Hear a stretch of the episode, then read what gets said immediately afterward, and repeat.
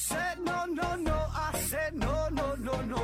You say take me home. I said no, Perignon. You said no, no, no. I said no, no, no, no. No, no, no, no.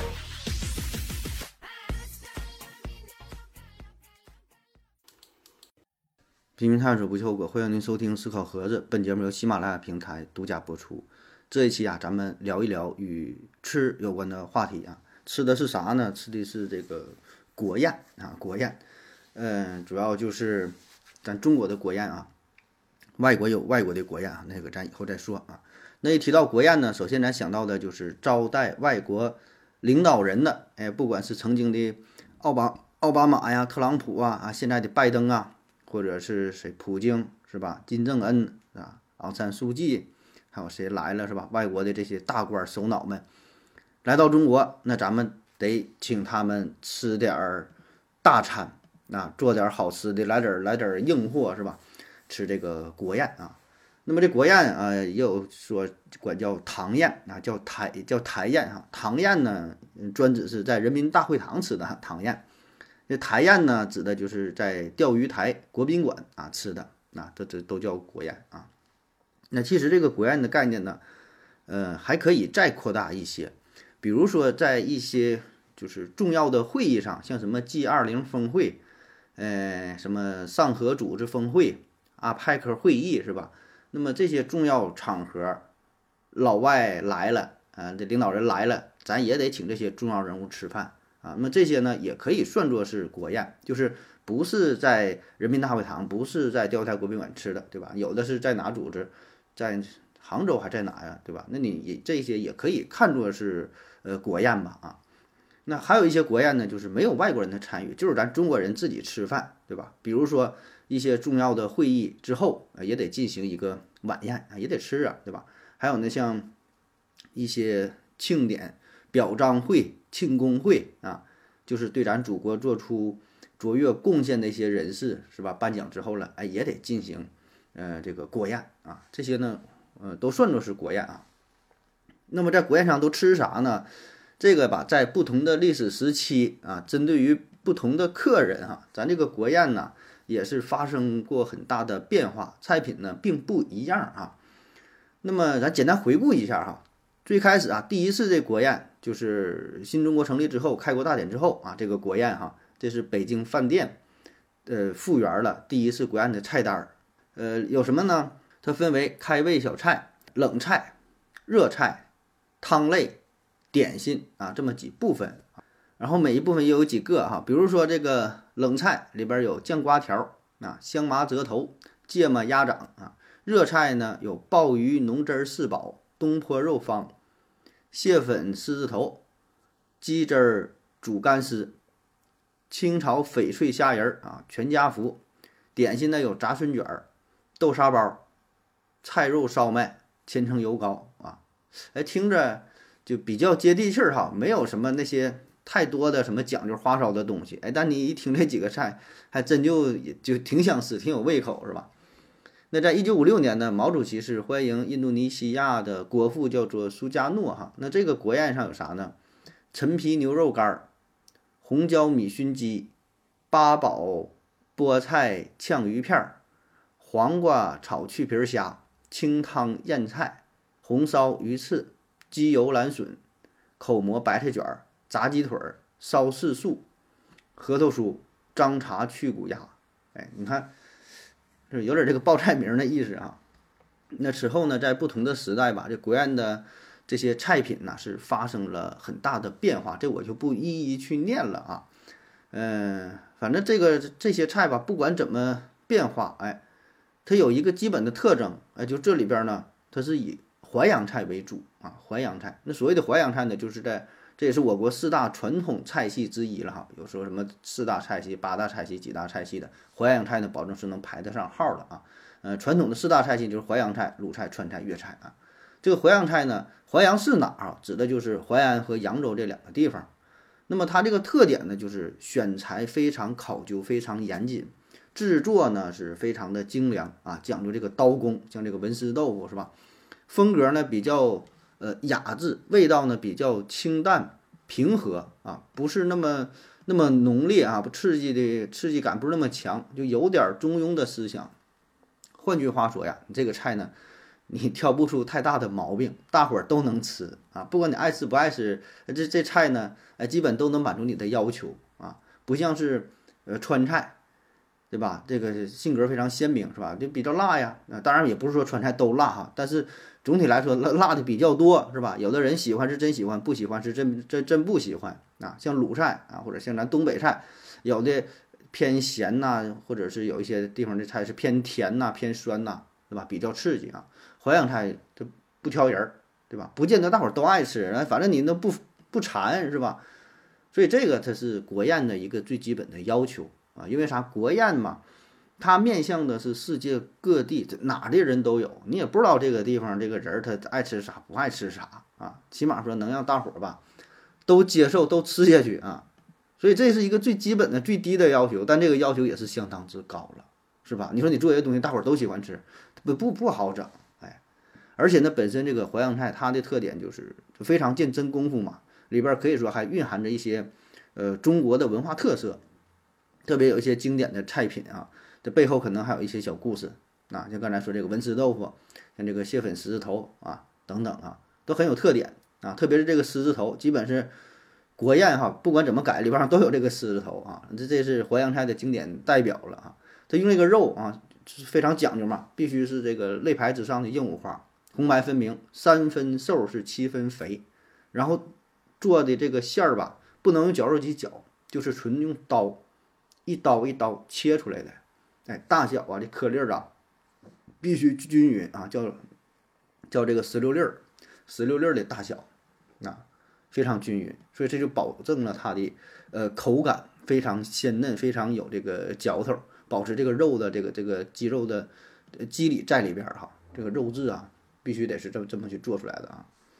当然了，这个国宴的这个菜呀，说是以淮扬菜为主啊，但它也是汇集了呃全国各地其他地方菜系的特点，然后呢，经过这几代厨师吧，潜心的整理呀、改良啊、提炼呐，不断的呃摸索。啊，形成了这国宴自己的一种风格啊，所以像一些非常刺激的，你说什么麻呀、辣呀、特油腻呀、特咸呐，什么这些，呃，就比较少啊。像苏州、无锡是吧？它这个一些这个这个菜就是比偏甜的，但是咱可以把这个做法引用过来，那糖呢咱就少放点儿啊，在这个基础上呢进行一些改良啊。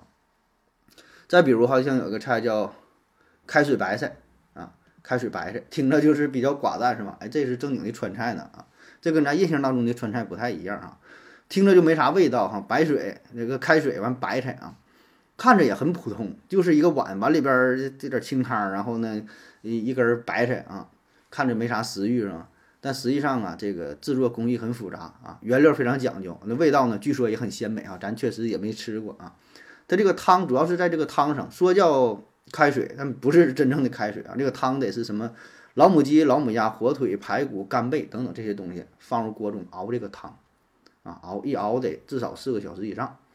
熬完之后呢，再把这个鸡胸脯这个肉啊剁碎剁成泥，放入汤中搅成糊，它就能吸附锅中的杂质啊。这些东西你之前放这些调料啊什么东西吸附住捞出来了，哎，然后这个汤变得十分清澈，那所以叫叫开水，看着就跟是水一样。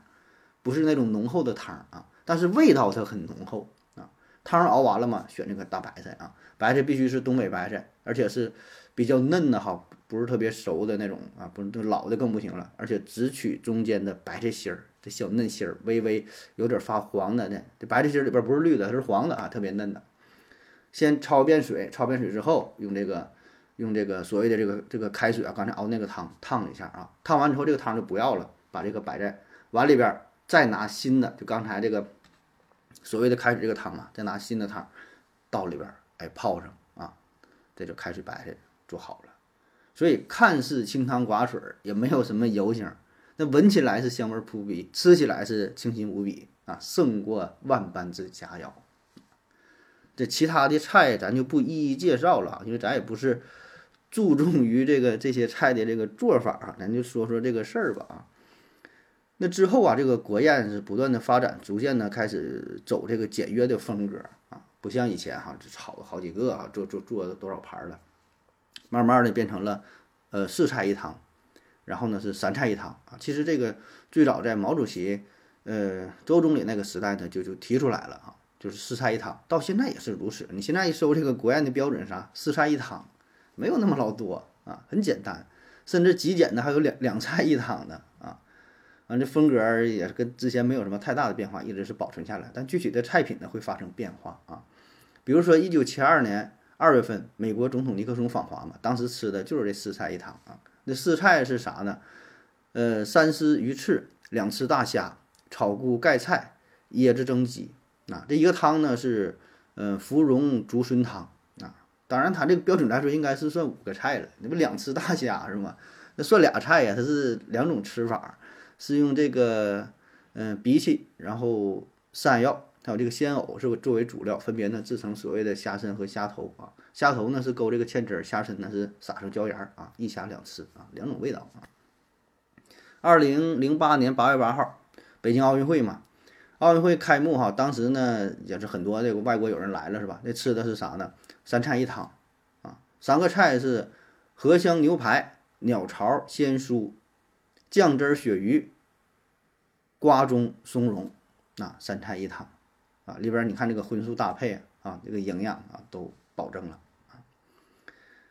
但是二零一七年哈，特朗普他是访华了，他这个国宴呢是吃的比较有意思啊，跟以往介绍那些呢都不太一样啊。他这里边呢，这川菜比较多啊，它是六个菜，六个菜里边三个是川菜啊，鸡豆花、宫保鸡丁。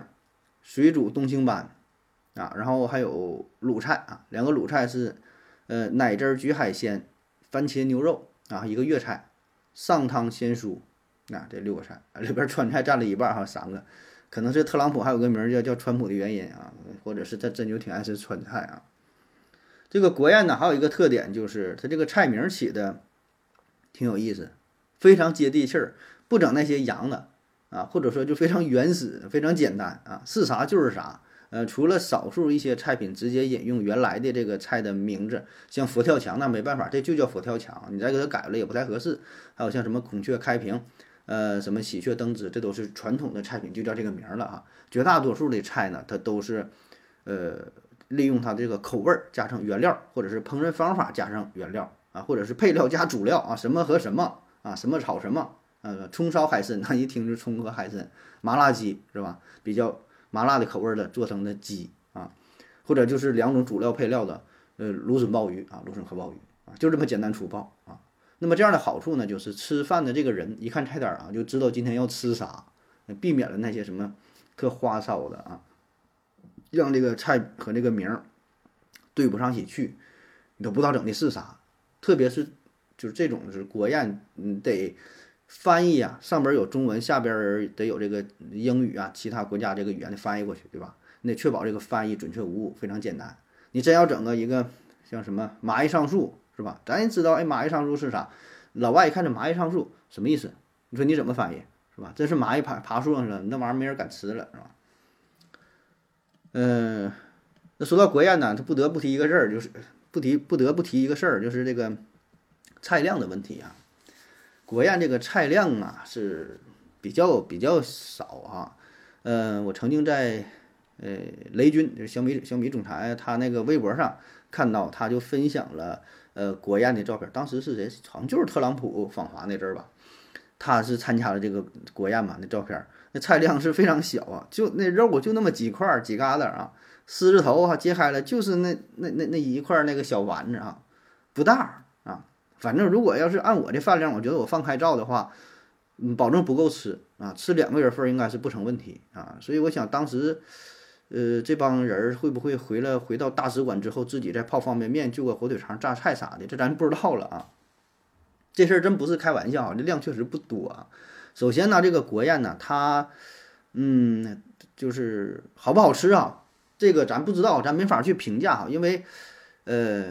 反正我我我是没吃过，反正凭我瞎分析，我觉得这个东西呢，未必见得很好吃。刚才不也提到了吗？哈，就是这东西呢，它不是让它好吃，是让可以让所有人都可以去吃啊。淮扬菜咱倒是吃过哈，总体而言呢，反正起码不太适合我个人的胃口，因为咱在东北对吧，吃这些菜呢，感觉寡淡无味儿啊，有点儿有有点儿又能吃啊，也不讨厌，那保证是不爱吃是吧？就咱刚才说的这个追求中庸之道的问题啊，啊，大伙儿不喜欢嘛，也不烦也就行啊，所以我感觉这未必有咱家楼下你说去烤个串儿啊，这重庆火锅好吃啊，因为啥？国宴嘛，它吃的是这个礼仪，吃的是一种文化，吃的这是这种感觉。对吧？你不可能说去国宴那会儿忘宝了照啊！你这不不行，再给我点，再给我来份炒饭啥的，呃，这不好意思是吧？就是大快朵颐、不顾形象的啊！说哪个菜没吃够，再给我来一盘是吧？这成何体统？所以咱说了啊，这个菜量我估计不是特别大，所以这个它只是一个象征性的，让你尝一尝、品一品啊，知道这是什么味儿也就 OK 了。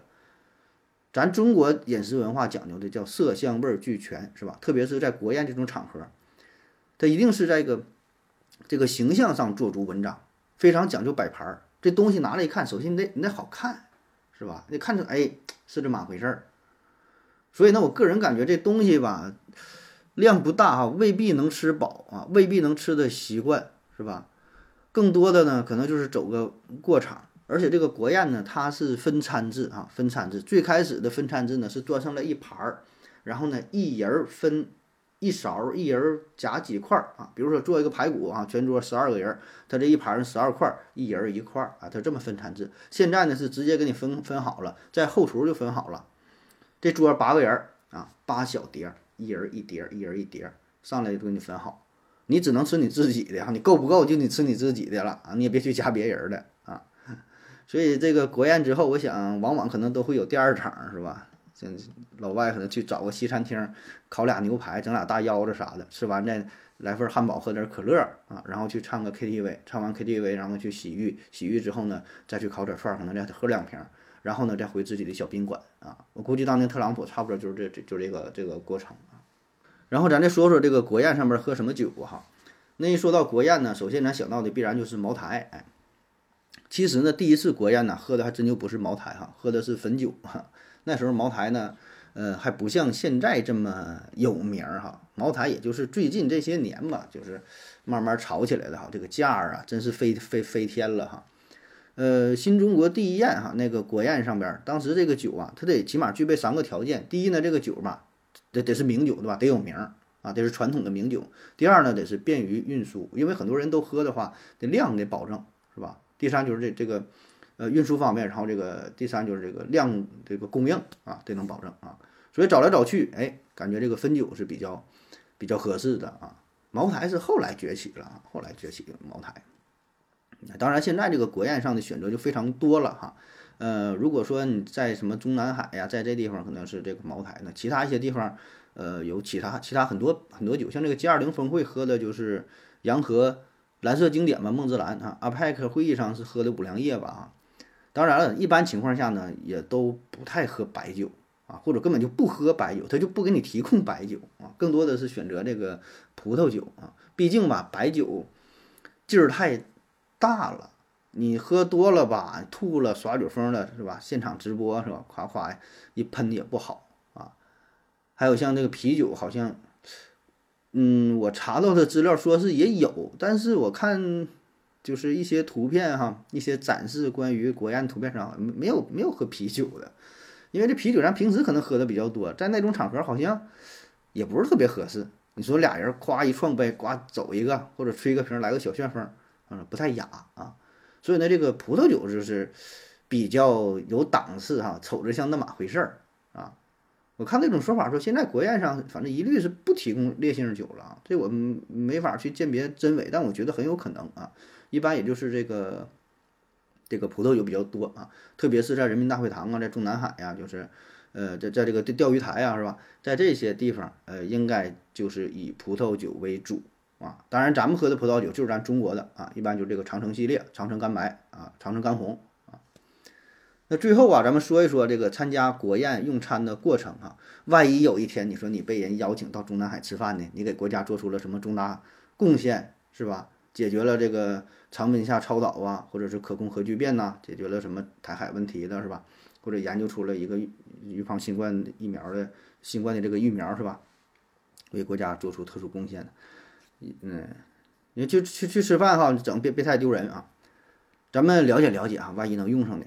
首先呢是这宾客进入宴会厅啊，这个时候呢后边会放着小 BGM，噔噔噔噔噔噔噔噔噔噔噔噔噔噔噔噔噔噔，或者是真牛逼耶，啊哇哇就来了，嘉宾入场，伴随小曲儿哈，你往里走啊，你不用害怕哈，你就前面有服务员告诉你啊，你你该坐哪座啊，上边都写着名儿，你别坐错了啊，坐错坐正中间，那那你这完完蛋了啊，别坐错了。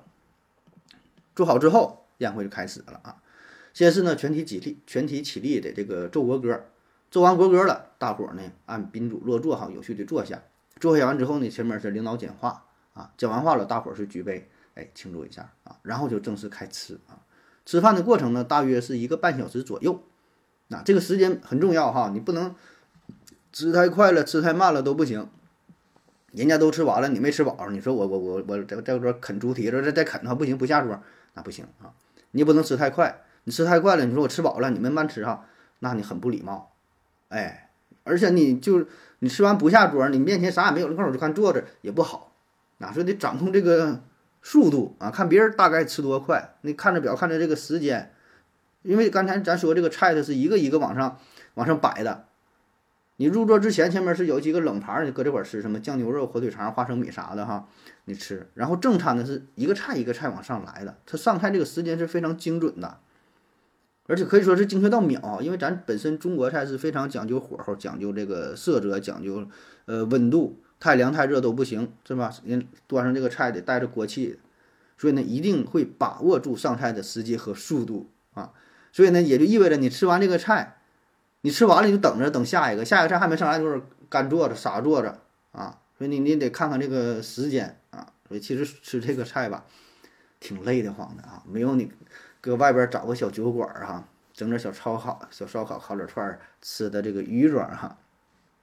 那么一般呢，就是这个服务员推个小车上来了，菜咔咔咔一把一人一个啊，吃完一个把你剩的盘子碗啥端上去，再来一个啊。所以你也不用太着急哈，你大约呢按照他这个速度，别太快，呃，别太慢，啊，你就就就看着旁边这个人的速度，看人家啃成啥样了，是吧？大致呢就是这么过程啊，心里有个数。他这个几道菜一般都有菜谱都有介绍啊，凉的、热的，最后呢小点心、小水果，可能还有小冰淇淋啥的啊。大致呢反正就这么一个过程啊。好了，感谢各位收听，谢谢大家，再见。